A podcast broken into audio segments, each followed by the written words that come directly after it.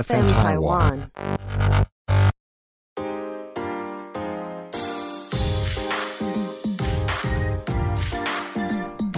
，Hello，欢迎收听医生 Medical 的 Podcast 节目《医生的 Clock》，我是 Wilson。我是 Jaka，医生 Medical 是一个分享医学知识的平台。我们会观察生活中医疗或是健康的大小事，然后以轻松简单的方式来和大家分享正确的生活习惯。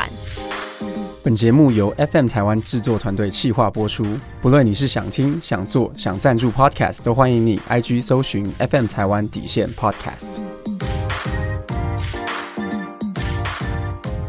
嗨，Jessica，最近感觉嗨你的黑眼圈变得比较重一点点了、你有发现吗还是那是眼袋眼袋下垂？其实我也不知道就是到底年纪是到眼了，袋脂肪一直往下垂年的。纪年纪到了，这就不用讲出来了。我我也不知道到底是眼袋还是黑眼圈还是什么，反正我就觉得说我最近的精神状况跟整个倦容感，倦容有比较明显，对跟我啊跟我自己的感觉也一样。你也是吗？对啊，我觉得我最近的这个睡眠品质有大幅的下降，可能是因为我们最近要筹办太多的事情，还是疫情，就是整个作息都乱七八糟，疫情下也减缓了，但是我觉得我的自己的作息好像也没有真的调嗯整过也没来。有真的调整过来。我觉得我是比较不是那种就是睡不着或是怎么样，嗯哼但是就是睡了之后，但是又睡不深，就是就会觉得很浅浅眠多梦这对，样子，很浅眠多梦。然后我觉得我一直以来就是有这种做梦的问题、哎、嗯哼因为是不是就是说有做梦的话，就代表你没有睡很深？是是，其实这等一下会简单地聊到，其实失眠有分很多种啊，其实浅眠多梦也算是一种。那你嗯会所以觉得你平常在上班啊，或者是工作的时候，像现在我们这次要准备这个讲稿啊，或者是这些访谈配同 啊，要跟大家接下来会搞得自己很焦虑、很紧张吗？对会吗啊，会会绝对会啊。对啊，所以其实像这种精神相关的议题等等的，其实也是我们在医生上面常常会去、嗯去想要讨论的嘛。所以其实不对啊论是焦虑、忧郁，或者是一些精神相关的疾病、身心相关的疾病，都有可能会影响到我们睡眠的品质。嗯那当然，在这个疫情的期间，可能因为作息的不正常，也有可能会让睡眠的品质变得更差嘛。你嗯有感觉我刚刚讲的都是你吗？我觉得全部都中。全部中百分之我百心里中刚刚你讲完，我就每每一个 list 都在 check check check check，都是在我身上有的。就像刚刚说的，其实失眠也是有很多种啊、嗯不论是不容易入睡，嗯，哦，浅眠多梦，嗯睡睡醒醒，这些其实都有可能是不同种类的失眠。失眠造成的原因也很多，有可能只是单纯像这个日夜节律的调整，嗯就是我们所谓的 jet lag，它也有可能是像焦虑所造成的，嗯也有可能是因为我们的头脑里面的血清素不足，甚至到忧郁的情况，都有可能以失眠来当做是一个表现。所以失眠其实常常是一个冰山的一角。那我们在我们医生的这一个很多的文章当中，其实也常常分享到解决这个。失眠的方式不外乎从生活、饮食或者是运动上面来做调整。我们七月的时候有发过一篇贴文，就是那个时候讨论到说，除了刚刚讲的这些方式之外，我们粉丝那个时候嗯非常感兴趣的一个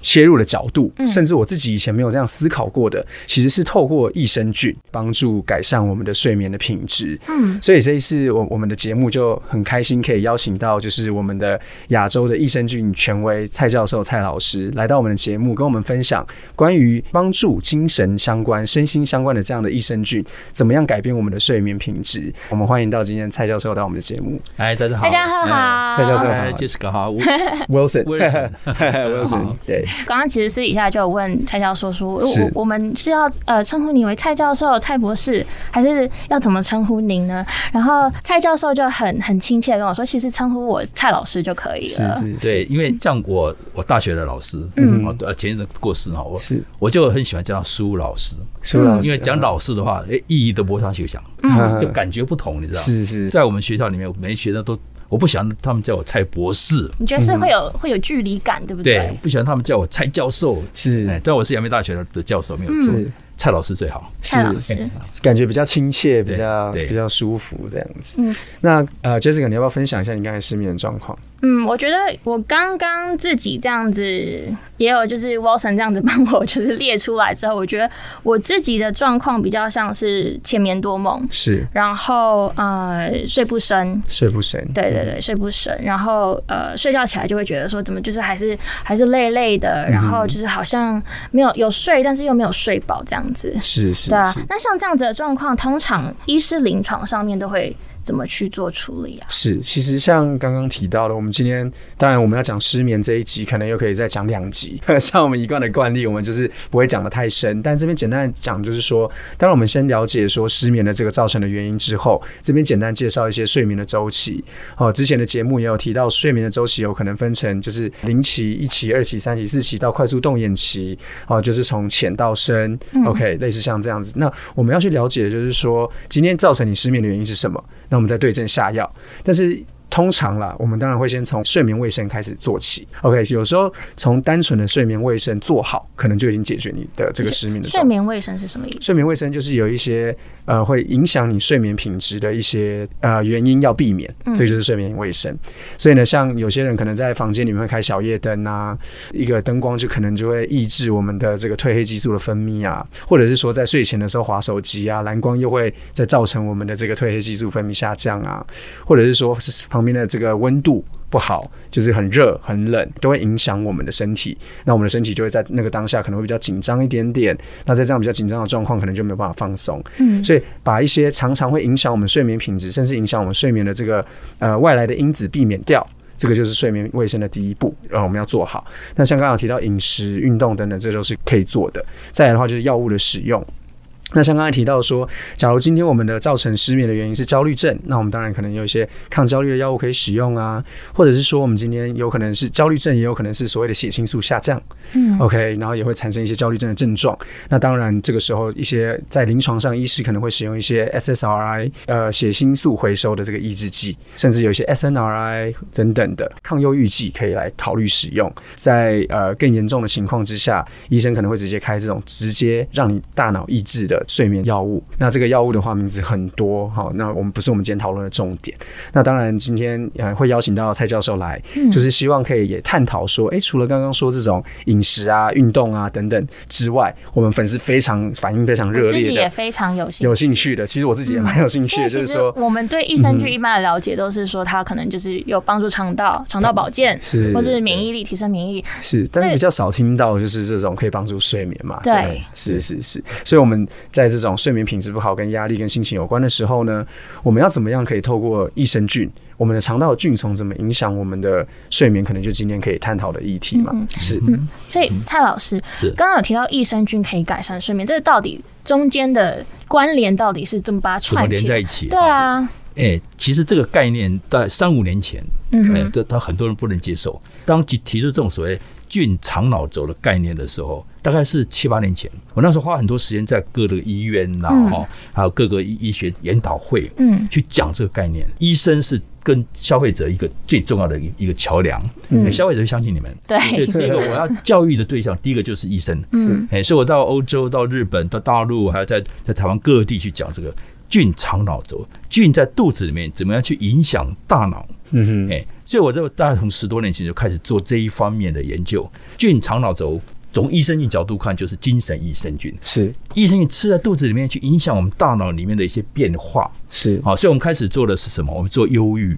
嗯做压力舒缓，是然后慢慢就走到疲劳，或者是像那个自闭症、嗯懂巴金森。嗯，那这几年我们做很多睡眠的，是我们跟其实我们学校的那个脑科研究所是啊，一个杨杨教授，我们跟他做了很多的，我们做动物实验睡眠的，是啊，我们做人的临床实验。是哎，最近发表一篇临床实验还不错的是呢，原理都是那个 Jessica 你刚刚问的，都是菌在肚子里面透过迷走神经，嗯去影响到我们的中枢神经，嗯这个这个轴线就可以解释这些事情。是 所以这个轴线就叫菌嗯肠脑轴，嗯菌肠脑轴，嗯其实我很习惯讲菌脑肠轴 了，都都可以哈，菌肠脑轴嗯菌，肠对肠从肠道对到脑部，对菌肠脑轴。讲菌肠脑比较不会有那种跳上去再跳下来的感觉，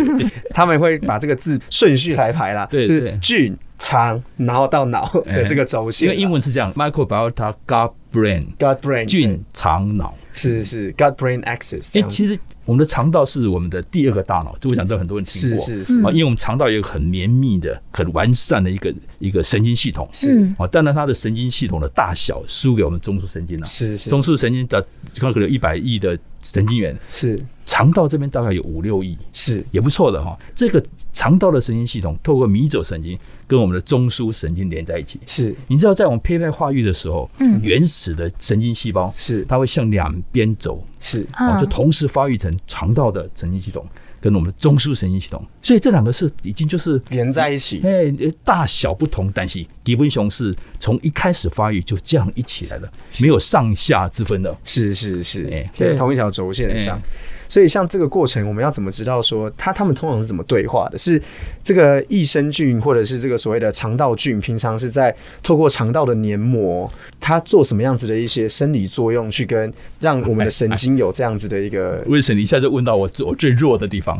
是是是，其实这个概念哈、是它很多地方都还搞不清楚，了解，因为益生菌包括肠道菌不会脱，不会跑到肠道外面去。没错，一进到肠道外面就麻烦了，就是哦就感染什么的哈。是所以在这里，在肠道里面，怎么样透过一个上皮细胞是哦，去跟肠道神经系统去对话，是。这边它的 sig- sig 它的这个 signaling 就是对还搞它不的太讯还搞号呃不太清楚而且这也通常是科学家最困惑的地方，对不对 每 就是次被你们问到我底答不出来。都都到底是用什么样子的这个讯号？可是当这信号进到肠道神经系统的时是候，后面全部都知道了，是哎，就会走。对但是第一步是没有办法感解觉释有点像是我们的这个肠道菌在跟肠道的黏膜内的这些免疫细胞跟神经对对啊话的这一个对啊区段被打马赛克了。呃，所以威威神还是蛮犀利的，一下抓到我 我答不觉出得来的地，方。我觉得我刚刚有点有点 lost 掉了，不好就意思是两是我位们专家在对讨论在这聊天啊刚刚有讲 到，刚刚蔡老师有讲到肠道菌是是跟是益生菌，然后来这两个要怎么去好去分？好，这个很多人搞不清楚。嗯是，我自己刚刚就已经完全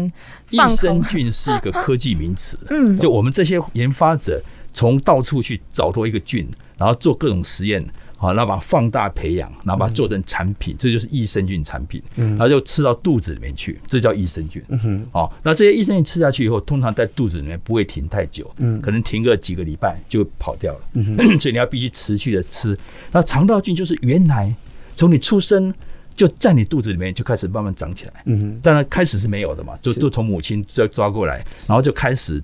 发展，随着你一一生的发展，嗯好、大概这种肠道菌有一百兆之多，啊，这个是一个以前我常说我们肠道里面有好菌坏菌，嗯这种讲话是不好的啦。嗯其实这些菌都是我们需要的菌，哼那偶尔的从外面有一些食品、食物中毒菌啊、嗯感染菌的侵扰，这那就是真的坏菌。坏菌从从外面这种坏的对，那我们嘴巴吃下去益生菌就是好菌，嗯它会保持这个肠道菌的平衡。啊，那我警测，我接触个年纪那我么大，我我我我就了了解了解了解，就清澈哎对不。起，我你习是不是惯，把你的台语用完了？ 我我台语很习惯不错讲， 很习惯讲台语，所以不好意是思。OK，所以益生菌比较像是从外面，从对从吃进我来的们可能选几个，然后比较好的，把它放大培养，再把它带进来的。 对，那肠道菌是天生就有，像我我有一支菌叫 PS 一二八，是从是福菜分出来的。哦那很多人就说，哎，他说老师，啊那我就吃福菜就好了。是不是的，哦，我从福菜分离，可是我要必须经过科技，经不过同的发酵方式工业，把它大量培养。是然后它做成一个嗯菌粉，哦是这里面一一克的菌母可能几千亿的菌，是所以其实我研究这种精神菌，我觉得很蛮不错，因为过去我们研究益生菌。啊，研究肠道保健啦、便秘啦，嗯哈，或者研究过敏啦，或者是研究各种代谢啦、是减脂啊等等，这些其实全世界都做呢。是可是做精神菌的，做精神益生菌的，是哎，都紧张不这呢。就当我我那时候开始做的时候，因为我们是在经济部的计划支持做的是啦，嗯，一个很大的计划哈，是啊，做了一年、两年以后，三年、四年以后，诶，发现我们居然是在全世界还算比还较算少数在排做前面的。哎，蔡老师，蔡老师，你刚刚讲到的这个精神益生菌，是只有对像我这个状况失眠这个状况有帮助 n o no，精神益生菌的范围很广。嗯，哎，其实一个定义就是精神益生菌，它会影响到你精神的各种方面。哎，譬如说最简单就是压力，像我嗯们最近跟一个蛮大的科技公司，就找了大概上百个。有比较压力比较高的科技业，当然压力比较高了。嗯医生压力最高了，也 那这些人习哈惯了，这些人又累、疲累，对两个最大的最就是疲累，还有睡不好。是那这三个最重要，然后就精神压力，其实精神压力长期会引起各种问题了哈。是所以我们就把它收集出来，然后就做临床实验。是哎，啊，这个临床实验结果别败的，我们大概今年年初发表一个论文，是我们论文的题目就写说，益生菌可以降低他的 fatigue，fatigue 就是疲劳，嗯是还有改善他的 insomnia，是。就是他的改善他的失失眠眠状态。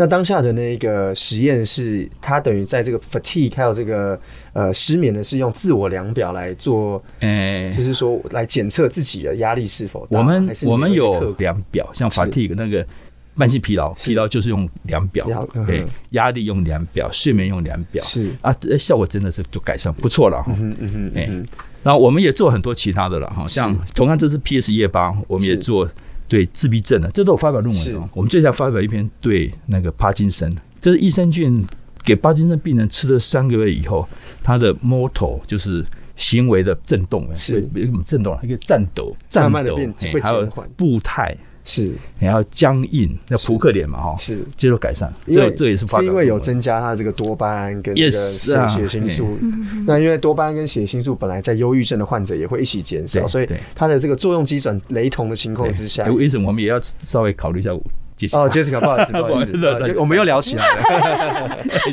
有关他年纪带看 回对来的，回来，没错，就是它会增加这多巴胺啊。是是，其实我们在做实验的时候，做一阵子就发现了，诶，一二八下去老鼠以后，它的脑部的多巴胺会高起来，是这是从来没有。从来没有被发现的益生菌的啊哈，是那你想到多巴胺，我想像威尔森的医生就讲到自闭症、是帕金森，其实跟睡眠也有很大的关系啦是是，还有忧郁这些。所以你看那个杰西卡刚问说，到底它对什么有用？是这些东西啊，这些都是有用的。像我们最近又开始跟某某一个医学中心，因为还没开始做，是 做那个失智啊之类的，这些都是所谓的精神益生菌的范畴里面。了解。那 Jessica 刚刚有提到失眠相嗯关的问题嘛？那其实蔡老师这边也提讲到很多关于说，其实，在脑部的一些疾病啊、或者是说一些关于身心相关的疾病呢，其实有很多的帮助。那嗯刚刚好像比较没有讲到失眠嘛？嗯，睡眠的这个部分，是嗯，所以我就想请问蔡老师，对就是像我这样的状况，刚刚有讲到这个精神益生菌嘛对？那精神益生菌跟睡眠这个要怎么可以把它串起来呢？其实这一定是有，一定串联起来，一定是有帮助的哈、嗯因为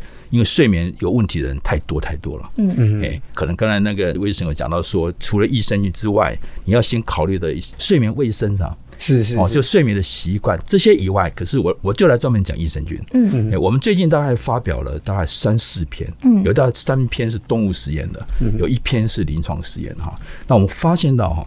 当然，详细机制还不太晓得了。我们嗯最近做了临床实验室，在我们学校那个脑科研究所哦，嗯他们找了几十个自觉睡眠有问题的人嗯，哦，就到是我四十 个，我非常自学。你要不要被纳入临床实验一 已下？已结束了。 已经结束了。有趣的是哈，这个因为是脑研究所做，所以他做了很实验，但你必须要来研究室里面睡个好几次。嗯，是睡的时候把你脑部装那些测你的脑波的啦，睡对对睡睡眠它的可以看你的睡眠的那个状态啊，深层睡眠的动眼期、非动眼期。嗯哎，一般我们睡眠的时候，希望你这两个是平衡嗯的。好，要先进入那个非动眼期，让你熟睡。嗯熟睡的时候，你修复你的你的大脑，嗯一些脑细胞修复，然后它会进到动眼期进来。是啊，就你开始做梦嘛，就开始瞪眼睛会眼睛转会一直快开始速动的时候这也很重要呢，因为你你这个动眼期会让你的白天的那记忆力要去重整之类的哈，这一个平衡。嗯，当然我还是特特别要强调，是能够不吃安眠药就不要吃安眠药，是是因为安眠药有些它的缺点，它的是副作用哈。那可更重要的是，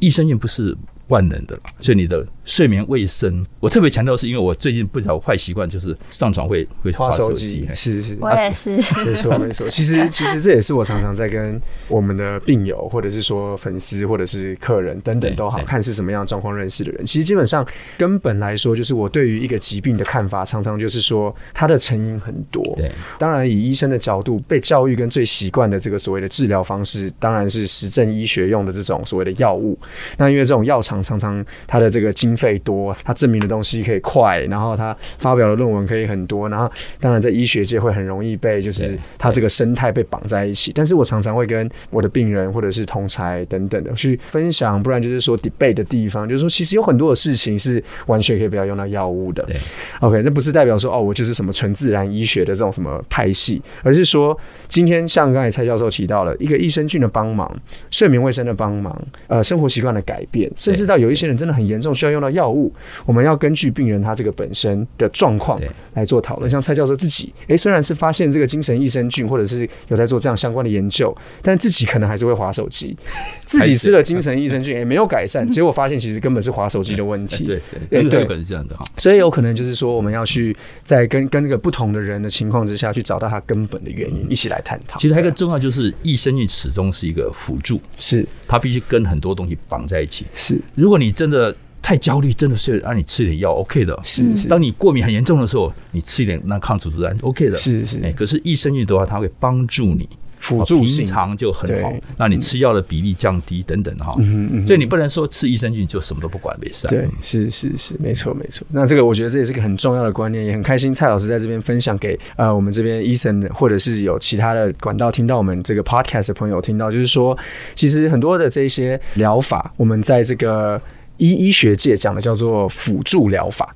哦，辅助疗法既然叫辅助，意思就是说，当今天你有一个正规的方式在做，或者是说正规的方式比较没有效果那么好的时候，我们来合并使用一些 alternative 跟一些辅助的方式一起合并来帮忙，那这样子才是一个帮助你的生活改善的一个根本之道。这样子，那我觉得我们今天很荣幸可以请到这个益生菌的权威蔡教授，所以我就呃蔡老师，蔡老师，不好意思，我要忘记蔡老师， 对蔡老师，益生菌是什么？好，这个问题哈、是我去年年底出了一本书，叫叫《益生菌大未来》哈。嗯，我出这本书的的里面有一个 chapter 就专门讲，因为定义是最重要的。嗯，什么是益生菌？其实这个也不是我重视，而是这三五年在国际的益生菌学会的的上面一直在出论文，都在出都出在那种 Nature 那种文、那种那种大的期刊哦，在谈到底要证明益生要证明益生菌的定义。第一个，它必须活菌，嗯哼，哦，又有死菌现在开始，可是那那就不叫做益生菌。是哦，然后第二个是它必须安全，是所以这安全的标准必须更高的。像我们我们会做 glass，就是嗯在美国标准，它做的比我们台湾的第二类、第三类安全性还严的。是哦，还有一个重要就是它必须要鉴定要非常清楚，更重要的是它必须要有科学数据，嗯哼，而且这个科学数据必须要人的实验才可以。嗯哼，这个我现在在台湾，因为我算是台湾益生菌产业的推动的人哈是，我自诩，我认为是这样哈，我都不太敢在台湾硬推这个东西是啊，因为像我们台湾有健康食品，是那个法规从以前到十年前就一直这样说，因为现在都是你要做动物实验就可以，就是我们应该要严格一点，要来做要有临床实验才可以。是，潘雪告金茂哈，到现在为止几乎都还是动物实验就好，对，啊因为在很台湾很多对是在台不湾是都是动物实验就就就可以就可以通过了。了解？可在国际上，他最近去年出了一篇论论文说，minimal requirement 最低要求你一定要至少一项临床实验。嗯所以为什么我们团队 BML 一直在做临临床实验，就嗯是这个意思。其实，在我们的推动之下，台湾也开始在进展，有蛮多的公司开始努力，开始在做临床不实验。然像去市里面看到，哦不，去叉市、去圈市里 面看到好多好多的这个不同的这个插圈牌的这种，因为哦，都可能没益有嗯生菌产业嗯它的门槛太低了，是是是任何人只要打个电话，因为我们的发酵产业很好，你就可以买到很多不同的益生菌呢。是是然后是混一混混混，加一些东西，哎，够了就出来了呢。懂哎，所以现在在国际上的一个定义，就一定要安全是哦，那要要临床数据，而且希望是临人体的临床数据。是这个就回答 Jessica 的问题了。是。嗯哎，那我我是这我边对这是很认真、很认真来来看，是因为眼睛都不敢讲，啊 我放过。确实，因为那个听众看不到那个蔡老师在这边眼神炯炯发亮，在讲 这个对于临床临床实验重要性这件事情。那因为身为一个医生，我们的教育背景也是很重视这个科学跟这个实证实证实证所以今天听到蔡老师有在这个部分在加强，而且甚至是真的是很很有热情的在宣导，就是说益生菌这件事情，不是说哎、诶你去发酵，然后让老鼠吃一次你就说 OK 结束了，而是在临床实验上面，让人体实验，甚至是有去做一些相关的临床研究的话，其实这是很重要的一件事情。那更多的事情，我这个是个人好奇啦，因为我对毕竟对这个实际的这个做工啊，或等等的，我不太清楚。其实我很好奇是说，当这个益生菌变成粉末的时候，它怎么样确保嗯这个菌株它是活的？那它这个制成过程当中，怎么让它可以留下来？这就是技术啊，哦，这个就是技 术，而且它是被一个一个 minimum require，就一定 OK，要是这样才可以了哈。是哎，那定好剂粉末啊对什么的，其实这样是是真真的是我跟你讲，技术不是开玩笑的哈。是第一个，你在菌种开发的时候，因为你要你要冷冻干燥嘛，是要能够耐这个干燥，是冷冻干燥这个冻结溶解，你必须要在这个温度保存多久？是哦这个都是需要在菌种上的要求，懂然后在发酵以及做成胶囊、做成粉包，是这个制成也很重要。哦是我我经常讲，最重要是什么？水分要很低很低啊，是所以这是有点技术的哦。了解了解，因为这听起来其实找到的这种菌种，他们是有点像超级菌的感觉，就是说它某种程度对要耐高温、耐低温，可以受热，又可以，它还会在这个制成过程，可能对不论变成定剂、变成粉末，它都要可以活下来才其实我我们研究室在开发的时候，是第一个我们先看它基本上能够抗胃酸、抗胆盐，能够这像都是安基定本啊啊基本基，基然后本再条我们件主要就看它功效，是是然后做完功效找到好的符合药的功效以后，再回来看它的安定性、安全性了解等等。哦嗯哼，好，然后这样子以后才能满足刚才我讲的益生菌的最低要求标准。是是，因为其实这个是我个人的好奇啊，因为毕竟我对这个益生菌的这个 knowledge 没有到那么多。所谓的 knowledge 没有那么多的意思是说，它实际上在这个制成变成粉末之后，人体吃进去这种抗酸、抗胆盐，或者是像刚才蔡教授说，它在制成可能有要抗热、抗干，抗还有冻抗冻对嗯等等的。我一直以来都会觉得说，哇，那这个益生菌吃到肚子里面，不是跑到肠子里面寥寥无几了嘛？哎但其实根据刚才蔡老师这边提到，其实是在这个过程是很严格的，对所以它其实要到肠道里面还活着。所以我经常口头上会讲说，其实益生菌门槛很低。嗯这是说普通的益生菌哦，普通像我记得在那个国际益生菌学会的网站上面有一句话说，你认为是益生菌的，其实大部分不是益生菌， 这个就很有意思啊、是门槛低，可是你如果要做好的益生菌产品的时候，那门槛是很高的。很高的，嗯，这个完全可以感受得到，因为毕竟刚才这样聊下来，其实确实对从选从做，然后一路到他还要活下来，这个中间的 step 很多很多，因为刚刚蔡老师有提到说，PS 一二八它是一个植物乳杆菌，所有的植物乳杆菌都是就是有像 PS 一二八这样子有睡眠，然后让你心情这样子比较好的这个功效嘛。网络上一打植物乳杆菌，蛮多产品出现的。对啊，哎、其实我经常讲，医生要看到猪啦 p s 1 8就是猪，嗯植物乳杆菌这是种，然后 PS 1 2 8是猪，益生菌一定要看到猪的名字才可以。像我们研究室哦，植物乳杆菌有几百只，大概九成是没有什么特别功效的了。嗯哼，改善便秘、肠道功效多少会有有一点，是啊，可是有的植物乳杆菌它有抗过敏的功效，有的会调节免疫，有的会消炎，哦，有的会降低代谢功能，哦，降低血血脂啦、减肥啦，哈、等等的。可是要有精神功能的，哦，那真是千中选一了。是，一说你要看到很细很细，那个我刚才讲那个益生菌的定义，哦，就要鉴定要清楚。他说要鉴定到猪，就是这个意思。嗯哼嗯哎啊、所以不是说植物乳杆菌都有精神功都有能，这个嗯不是不是这类属哦。就是要先选说你要是什么样的功效，然后去看这个猪对不对？嗯像我们就是放空，放空意思说，只要我们手上有什么菌，我我主要在那个筛选啊，我们用动物实验去一个一只筛选啊，筛到出来以后，哎，它是植物乳杆菌。感谢上帝，它是植物乳杆菌，嗯它有这个功能。像我们做老化，嗯，它可能出来是另外一个叫做副干扰乳杆菌，也不一定。哎、副干扰乳杆菌更多了，嗯像那养乐多也是副干扰乳杆菌，是像 NTU 一零一也是副干扰乳杆菌，嗯嗯可是有精神功能的就很少很少。是，所以像在这个刚才蔡老师有提到，就菌种很多，对那其实我们在房间常常听到的，像乳酸菌，对，比菲德氏菌。OK，这些其他的益生菌，还有刚才提到这种呃干扰、干扰乳副副杆嗯干扰乳杆菌等等的这些，它的这些菌种的差别，跟它实际上像这些乳酸菌啊、比菲德氏菌，嗯现在常见用的这种所谓的功效跟使用上面有什么看法？益生菌所用的菌株九是成是属于那个乳酸杆菌啊，是叫 lactobacillus，像植物乳杆菌啊，哈，或者是干扰乳杆菌啊，嗯是嗯什么什么很多了哈。是哎，那另外一株就是那个刚才讲比菲德氏比菲德氏菌，菌我们叫做双歧杆菌 （Bifidobacteria），这两大类它占九成了。另外还有一些什么酵母菌啊，那个那有孢子杆菌啊，哈、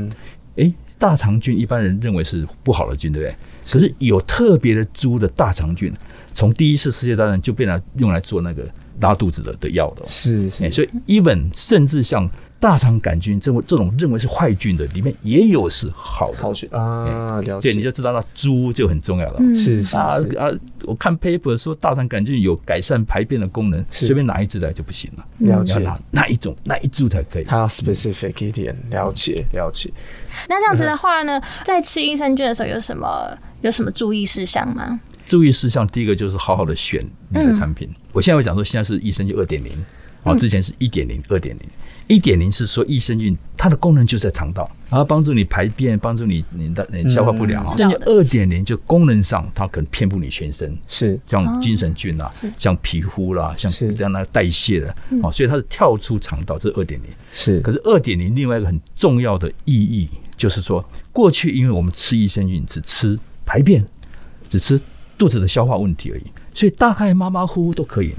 呃哦，其实这不是我讲的，是现在整个国际上都有这样一个概念，就是说排便的肠道功能是益生菌的核心功能。嗯哼核心功能是说，只要你是乳酸菌类的，大概龙母器官都有这个功能啊、嗯可是现在益生菌进展到你要吃免疫调节，你要吃减缓过敏。降低发炎，因为发炎跟癌症啊、跟肥胖都有关系嘛。哈嗯嗯嗯啊，你要吃精神，你要吃吃舒压，你要吃自闭症，你要吃帕金森。这个时候，在益生菌二点零的时代，你就必须要好好的去挑选菌株。哼嗯啊，就是我们刚刚一直强调的这个对猪，那好好去挑选菌菌株的意思是说，你必须要能够养成自己对益生菌产品的判断的能力了。甚至要有这个益生菌科普的概念，就是说某种菌株，像刚才呃蔡老师这边有讲，很多不同菌株它的功能，我们要去懂这个东西。啊其实几年前那个美国的奥巴马还做总统的时候，嗯他推了好几个，推了四个白宫计划，嗯哼，脑科学啦，哈，精准医学是啦，哈，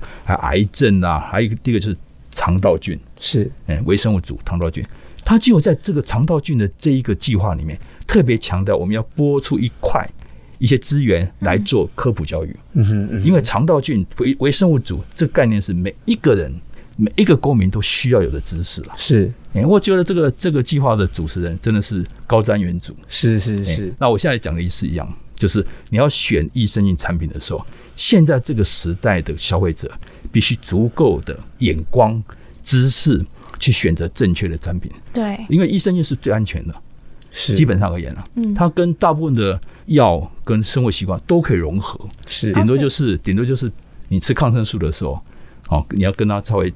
分开一分点。开一嗯点，不要还吃有一下去个就被杀死。还有一个是，昨天还有人在问我，嗯，说我正在做化疗，可不可以吃啊？我就说我尽量叫你不要吃哈。嗯做化疗的时候，你的免疫力都会改变，你的肠道的那个通透性会改变，嗯是哎，所以这个时候我们就叫你稍微注意一下，就重症病人是先不要，大概就这样子吧。其他是你是吃中药的时候也没问题啊，哈，你怀孕的时候我认为也是没有问题啊。是嗯，我想请问一下蔡老师，那有没有说就是比如说在早上的时候空腹吃益生菌的时候会效果会比较好啊，或是要跟着饭吃，就是有没有那个时间点是益生菌吸收最好的时候？好问题呢。你的你的问的这个用词跟表情跟我太太问的完 全一样， 他就说我就喜欢早上吃，你你管我？大大家都会觉得说空腹吃应该吸收吸收最好吧？对啊，其实是摩擦了，嗯哎、这是有研究的哦，嗯是有研究说其实饭前、饭后、饭中吃东都差不嗯多了。但喜哦，我记得我之前有一次参加那卫福部的审查会议，然后说我就说啊都可以都可以，可是卫福部说没晒，你一定要讲饭前饭对中饭，后，你一定要让消费者有所适从。是是对，啊是因为如果你说都可以，大家有所就思会觉得说，呃对，到底是什么啊怎么办？你要一讲定要给他一个很明确的时间，对不对？对啊，所以其实差不多了，真的是差不多。嗯可是我想你可以选，像我太太就喜欢早上吃，嗯哼嗯哼，哎，那后来我就配合她早上吃，嗯在这个剂量上面有就有剂量是一个很难拿捏的，是是是哎，因为我们都是从动物实验去推算，是可是 roughly 大概来讲，如果你是吃肠道的话，嗯，一百亿两百亿应该就就可以了。是，好所以我们100平200平均，假如说一包外面的，或者是呃，现在产品现在台湾的，如果是在国外不晓得，可台湾的益生菌产品，大部它分拼拼菌数越拼越强。啊，哎了解，以前了呢，但十年前大概都是二十亿、三十亿，是现在都是一百亿、两百亿。所以我们自己在看的时候，要看那个包装上面写的，说这一包大概是有几百。对，我昨天看那个广告说它里面有一兆两千亿， 了解后。来发现它是整 合算。哎，我说所以哇，所以都在买的时 候要要看啊清注楚意，要要一注意包还是一盒哦？了解了解。如果是吃肠道问题，我觉得一两百亿是很足是够。，的。那像精神这个部分，精神哦，完全看呢、是像是我们精神的话，真的要吃到有效四百五百亿。四五百亿，哎了解。对当你真的空北期哈，当你让精神差到很极端，这个时候你就吃量吃多一点。是，可 OK，一般保健的话，我相信也是三四百亿够了。就够了。是，我经常讲，医生也不怕酸碱、嗯胃酸，他怕的是温度。他怕温哎度，可是也不嗯必太紧张了啊，因为他死不是那种一下死光。如果在二十几度的话，他几个礼拜、一个月不会死太多的了是，是会死可是死不太多了。可是问题是，温度只要上到三十七度，它是对数的死了，啊一下就死光了。 ，OK，所以这个有时候对一般消费者不太能够接受，不太能够理解是啊。定定外面洗其实不必保存于哎阴凉处你就买了以后带回家去，这个马我上完全放不着知道哎、哎这个我我我我我以理论会去想到，但是不我没有真的对没有真的去这样想过它。它有一个阀，你三十度还不会死，一到超过三十度，啪，马上死。嗯哼嗯哼，哎、所以我经常讲，你如果一下买了六盒，因为很多厂商现在用，你知道买几几盒，何推什么的你把五盒冰起来，嗯啊一盒放在桌子上，是。哎、一说所你以不冰起来会不必会太冷会，但不要放，不要冻起来。哦？OK，甚至现在就是冰箱有冷的藏就好有上层的冰箱也很冷啊，就是冷藏。其实它只要在二十度以下都都还 OK OK，最好就十度、十五是度，了很解好的， OK。哦，那这五度会不会太低啊？也还好了，也还好只要不最要怕冷怕冻什么？你知就道是怕冰冻箱 结。你如果放到冻箱的时候，嗯，已经放进去就放进去的，不嗯要拿拿拿拿进拿我们出我你。不要以为我刚才问的我们问题很蠢，台湾的刁民哦，你没有遇 过，临床上遇到的刁民就是多。我们就放在冷藏就好了，好不好？是是对，是就是冷藏。哎好 那我觉得今天因为时间的关系，当然就像我说的，今天这一集我可以很开心的跟蔡老师再多聊个三个小时，我都聊得下去。因为我自己个人对于菌肠闹轴这件事情是非常感兴趣的。其实我这边自己个人的问题，还有包含像 prebiotics，还有像这种怎么样去让这个益生菌吃下去之后活得更久一点点，可能吃蔬菜水果有没有帮助，还有什么样的 prebiotics 哦，可以会帮助他们的生存。我个人很多很多的问题想要再跟蔡老师聊，但是因为今天时间的关系，可能没有办法。那这边再宣导一次，就是说，呃，益生菌它其实只是一个辅助品，它不能取代药物。那选对菌株才能达到保健的功效。那刚刚在私底下跟蔡老师有聊到说，像有一些研究上面，我们有讨提到像帕金森氏症、o k 我们在吃药的时候可能是吃一些补充多巴胺的的药物，然而在这个菌株上面，它虽然不是治疗，但是它却有这种所谓的 add-on effect，它可以帮加成加成，加就成这上嗯就更加的在我刚刚说这个辅助的部分呢、a s a support，它会帮助这个药物的疗效这样子。今天的节目很开心，可以邀请到蔡老师，我这第一次跟 Wilson 还有 Jessica 嗯呃上节目聊天哦，是我觉得聊得很很高兴呢，是就因为我总是做了三十三十多年的大学老师，是是那种教授的分坏脾享的气那种，哦 对，不是那种习性脱不掉。是是是啊，Jessica，你要多读书啊之 类的，那就出好，我会出来。。啊 我今天有拿到蔡老师的书，我回去会多看。我今天觉得聊得很很愉快，传道授业解惑那种舒缓很多。嗯，是是好，那我们今天也聊到非常多。那如果你还有其他就是关于益生菌想要问的问题呢，都欢迎你在我们的 IG 留言上面留言给我们。更多医疗保健相关的讯息，我们每周都会在我们的 IG 上面分享，拉近你与医学知识的距离。欢迎在 IG 搜寻你的医生朋友，还有 FM 台湾底线 Podcast，听 Podcast 让生活更健康。感谢收听今天的节目，我是 Wilson。我是 J 卡，如果你也喜欢我们的 Podcast 的话呢，欢迎你在 Apple Podcast、First Story 还有 Spotify 订阅我们，然后在 Apple Podcast 上面给我们五星评分或是留言给我们。好，如果你自己这一次对于益生菌跟精神益生菌有更多的问题，或者是有其他的医疗相关的问题没有被回答到呢，欢迎在资讯栏位点击加入我们官方账号， 或者是在 IG 上面 呃私讯我们，医生会有专业的医疗团队的人员为你解答各种疑难杂症。那今天很高兴可以邀请到蔡老师上我们的节目，那之后有更多的问题的话，也欢迎蔡老师在这边继续跟大家分嗯谢享。谢蔡老对师，，嗯当然谢谢大家，谢谢，谢谢。谢谢